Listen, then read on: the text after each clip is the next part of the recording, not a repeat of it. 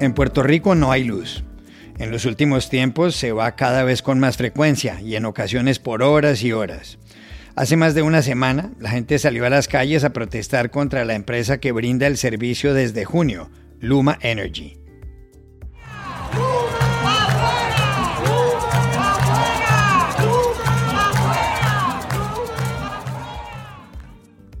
¿Cómo se vive en una isla con tantos cortes de energía? ¿Qué ha pasado con los millones de dólares aprobados en 2017 para remodelar la red?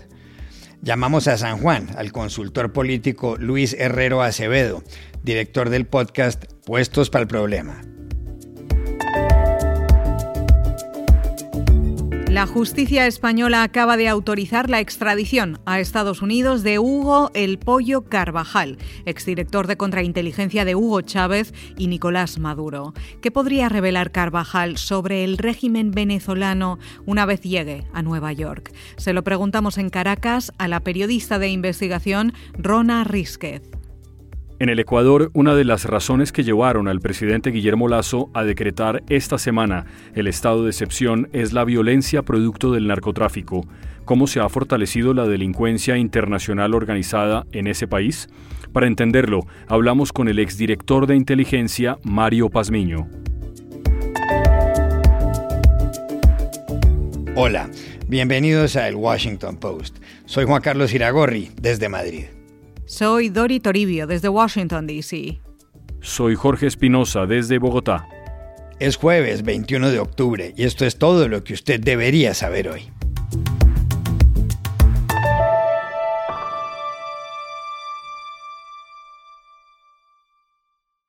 En Puerto Rico se va la luz a cada rato, especialmente en lo que va de año. De noche hay calles oscuras, los alimentos se dañan en las neveras. No hay aire acondicionado, los computadores no encienden. Parte de los 3.200.000 habitantes de la isla han salido a protestar. Enfadados, hace semana y media tiraron televisiones, ventiladores y aparatos fundidos frente a las oficinas de la compañía Luma Energy. La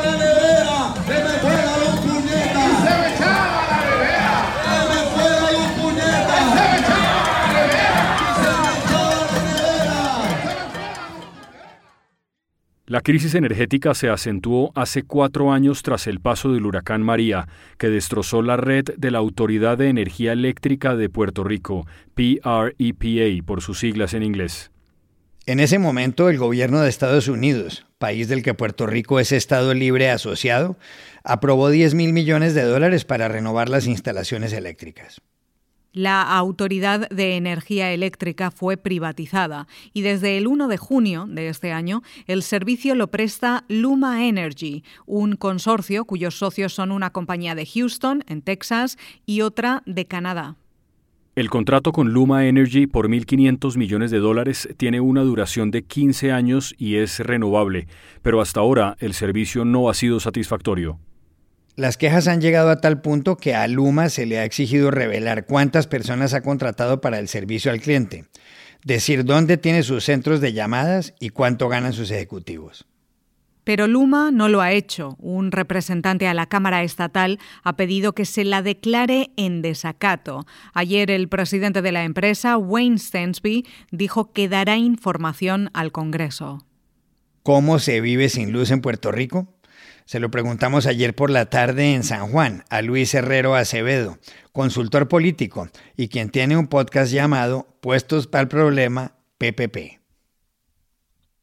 Asimismo, Juan Carlos, los problemas eléctricos en Puerto Rico no son nada nuevo y todos los puertorriqueños y puertorriqueñas ya estamos bastante acostumbrados a los apagones. Lo nuevo es lo que eufemísticamente acá han catalogado como los relevos de carga, y es que básicamente nuestro sistema, sobre todo en los días de calor del verano, eh, no produce suficiente energía para cumplir con la demanda de todo el país y la Autoridad de Energía Eléctrica y Luma toman la decisión arbitrariamente de cortar el servicio a distintas zonas alrededor de la isla y se pueden quedar eh, de momento medio millón, 800 mil eh, residencias y negocios sin servicio eléctrico por largas horas. Y eso es el, eh, lo nuevo que ha cambiado y alterado básicamente la rutina de todos los puertorriqueños y puertorriqueñas. Ahora mismo, por ejemplo, te, te cuento que el Baloncesto Superior Nacional, que es la Liga Profesional de Baloncesto, está en su postemporada, ha sido un, un, año muy, muy exitoso. Y el, la apuesta en Twitter es si esta noche en el partido entre Arecibo y Santurce, por ejemplo, se va a ir la luz eléctrica como se fue en el partido del pasado lunes, en el cuarto cuadro, justo terminando la acción y, y, en, en plena emoción una cancha con 12 mil fanáticos sin electricidad y ese fue el chiste de la noche. Y así vivimos todos los puertorriqueños. El que ha podido ha invertido en un generador eléctrico privado que tiene que él mismo costear, pues ya sea con diésel, con gasolina, con gas propano. Otros pues han podido instalar sistemas de placas solares, pero claro, esos son los menos del resto del país aguantando un terrible servicio. También le preguntamos a Luis Herrero Acevedo qué ha pasado con los 10 mil millones de dólares que el gobierno de Estados Unidos aprobó en 2017 para mejorar la red eléctrica. Pues con ese dinero ha pasado muy poco. En efecto, tras el paso del huracán en el 2017, se destinó un poco más de 10 mil millones para el sistema eléctrico. Eso incluye reconstruir los daños y reemplazar un sistema que es viejo y que ya no cumple con eh, las necesidades de un país moderno a la altura del 2021, además que es un sistema que eh, todavía quema demasiados combustibles fósiles, pero ese dinero nunca se asignó en los cuatro años de el eh, presidente Donald Trump, en parte, bueno, porque Trump hizo todo difícil en cuanto a Puerto Rico y todo el dinero después de María se tardó muchísimo, todavía no se ha desembolsado ni cerca de la mitad del dinero asignado. Y segundo, nosotros reportamos en nuestro podcast, una vez entrevistamos al señor Fermín Fronteras, que dirige la autoridad de alianzas público-privadas que negoció el contrato con la privatizadora Luma, que había un requisito no escrito de parte del gobierno federal como no confiaban en lo que es la autoridad de energía eléctrica para manejar ese dinero, que ellos no iban a desembolsar ese dinero hasta tanto y en cuanto entrara un privatizador al estilo de Luma. Y eh, nos dijo Frontera aquella vez que no hay ningún documento que establezca eso como requisito, pero en las conversaciones entre el gobierno de Puerto Rico y el gobierno de los Estados Unidos siempre se insistía que cómo iba el proceso de privatización del sistema eléctrico. Veremos ahora si con la entrada de Luma, que ya lleva varios meses, por fin ese dinero se va a liberar. El, problema para los puertorriqueños y puertorriqueñas es que cualquier cambio sustancial que resuelva el problema tomará muchos años porque cambiar un sistema eléctrico, plantas generatrices, cables de distribución, no es algo que se pueda hacer de la noche a la mañana. Así que me parece que los y las puertorriqueñas estaremos unos cuantos años más sufriendo de estos apagones.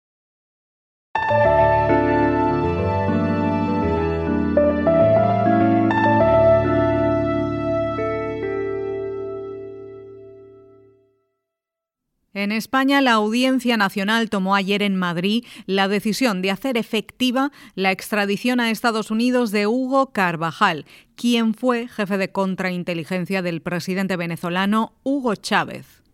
Carvajal, de 61 años y conocido como El Pollo, está acusado por la Fiscalía de Nueva York de los delitos de narcotráfico, lavado de dinero y colaboración con la antigua guerrilla colombiana de las FARC. La Audiencia Nacional es el tribunal donde se tramitan las extradiciones y donde se ventilan los procesos por grandes delitos económicos, actos terroristas o causas contra la corona. En el ejército venezolano, Carvajal fue alumno de Chávez, a quien acompañó en el intento de golpe de Estado en 1992 contra el presidente Carlos Andrés Pérez.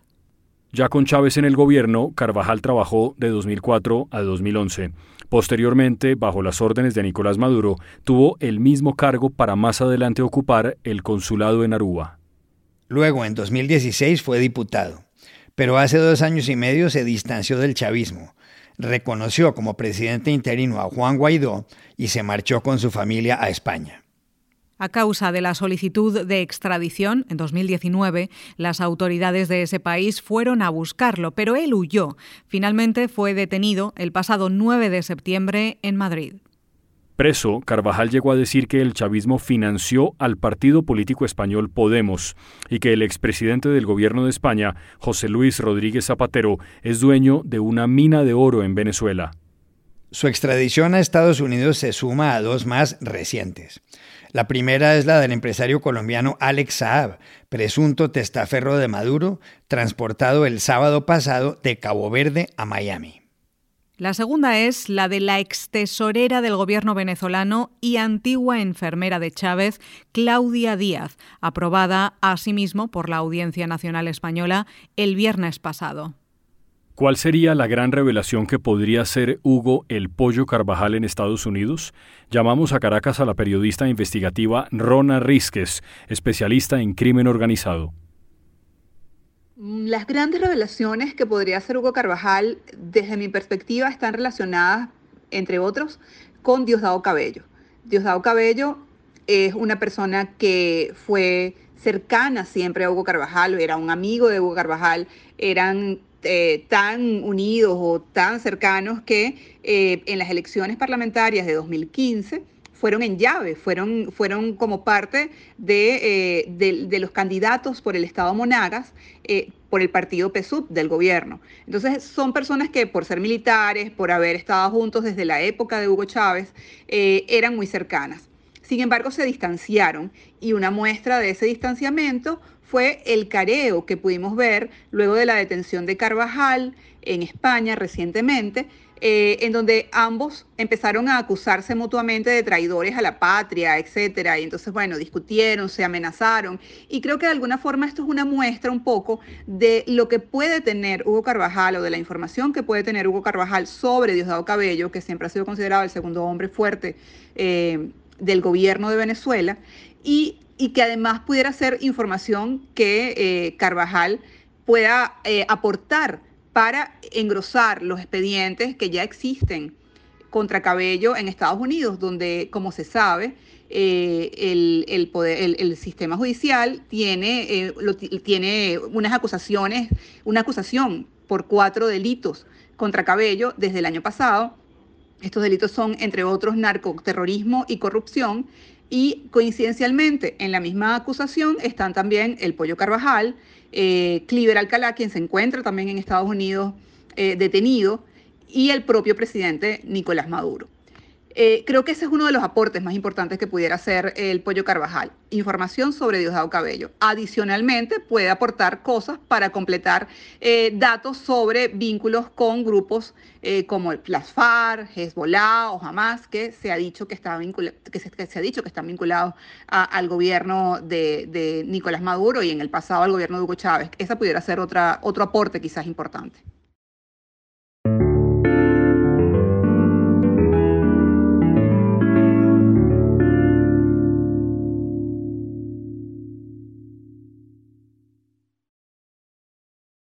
Crece la delincuencia en el Ecuador.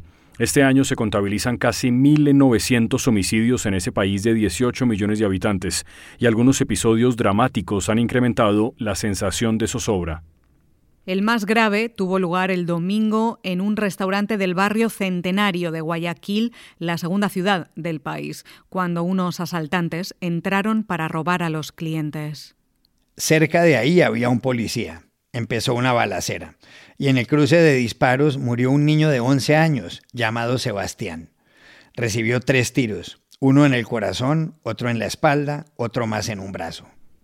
Guayaquil ha visto recientemente otros capítulos muy sangrientos. Hace 20 días, en un motín en la penitenciaría del litoral, murieron 118 personas. Según el presidente Guillermo Lasso, que tomó posesión hace menos de cinco meses, el 70% de las muertes violentas en la zona de Guayaquil están relacionadas con el narcotráfico.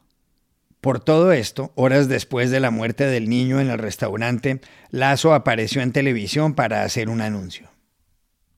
Como parte del Plan Nacional de Seguridad, que estamos decretando el estado de excepción en todo el territorio nacional para llevar a cabo controles de armas, inspecciones, patrullaje las 24 horas del día, requisiciones de droga, entre otras acciones. Algunas voces sostienen que un factor que ha estimulado la delincuencia es el aumento de la pobreza, que afecta ya a más de 5 millones de personas en el Ecuador. Otros agregan la penetración de la delincuencia internacional organizada. ¿Cómo describirla? Hablamos ayer en Quito con el coronel y exdirector de inteligencia Mario Pazmiño. En Ecuador se conjugan varias amenazas transnacionales que están directamente afectando el esquema de seguridad integral del Estado ecuatoriano.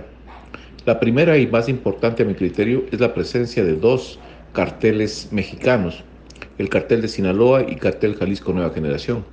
Por otro lado, también tenemos la presencia de dos protomafias brasileras. La primera, el primer comando de la capital y el segundo, el comando Bermelo, que se están aproximando desde algún tiempo atrás hacia el área de interés del Estado ecuatoriano y este es específicamente en el sector del departamento de Putumayo y departamento de Nariño. La segunda amenaza importante es la proliferación de megabandas locales que tienen y ejercen un control territorial a sangre y fuego, desde los centros carcelarios hasta los controles en donde o por donde pasan los corredores o las rutas para el traslado del narcotráfico hacia los puertos y aeropuertos. Y el tercer elemento que me parece también interesante es la corrupción. Un nivel de corrupción que ha penetrado los estamentos gubernamentales y que le han permitido al crimen organizado transnacional penetrar los tres tipos de estructuras centrales de todo Estado. También le preguntamos a Mario Pazmiño en qué momento se robusteció el tráfico de cocaína en el Ecuador. Ecuador comienza a cambiar su estatus de un país de tránsito que era en el año de 1990 a un centro de acopio y plataforma internacional de distribución a raíz del año 2003 en que Colombia comienza a ejercer una presión fuerte sobre los cultivos de cocaína. Creo que en ese tiempo era la administración del señor presidente Uribe y esto genera que se dé una reunión, porque estaban afectando los intereses del crimen organizado transnacional. Se da una reunión en Sinaloa, en donde participan carteles mexicanos, también carteles eh, colombianos, y deciden que debían de trasladar gran parte de esa infraestructura hacia países que sean mucho más amigables al crimen organizado transnacional. Países que tengan fronteras altamente permeables, que sus sistemas de seguridad sean débiles, países con altos niveles de corrupción, países donde la, la inseguridad campee, donde los niveles de justicia pues no sean los correctos, países en donde sean fáciles el lavado de activos, países de cambio de identidad y en lo mejor de los casos, en el caso ecuatoriano, un país que era dolarizado. Por lo tanto, Ecuador comienza a partir de ese año a tener un nuevo repunte y se transforma en un país de acopio y plataformas internacionales de distribución, con, todos los con todas las actividades delictivas que esto genera. A raíz del año de 1900, de, perdón, de 2019, se genera otro fenómeno. Es un nuevo salto. El país se transforma en un país procesador y ese país procesador, pues con laboratorios y cristalizaderos, es nominado o nombrado por Estados Unidos y le da esa categoría de país procesador y país de plataformas internacionales de distribución. Ahí es el cambio sustancial que tiene Ecuador.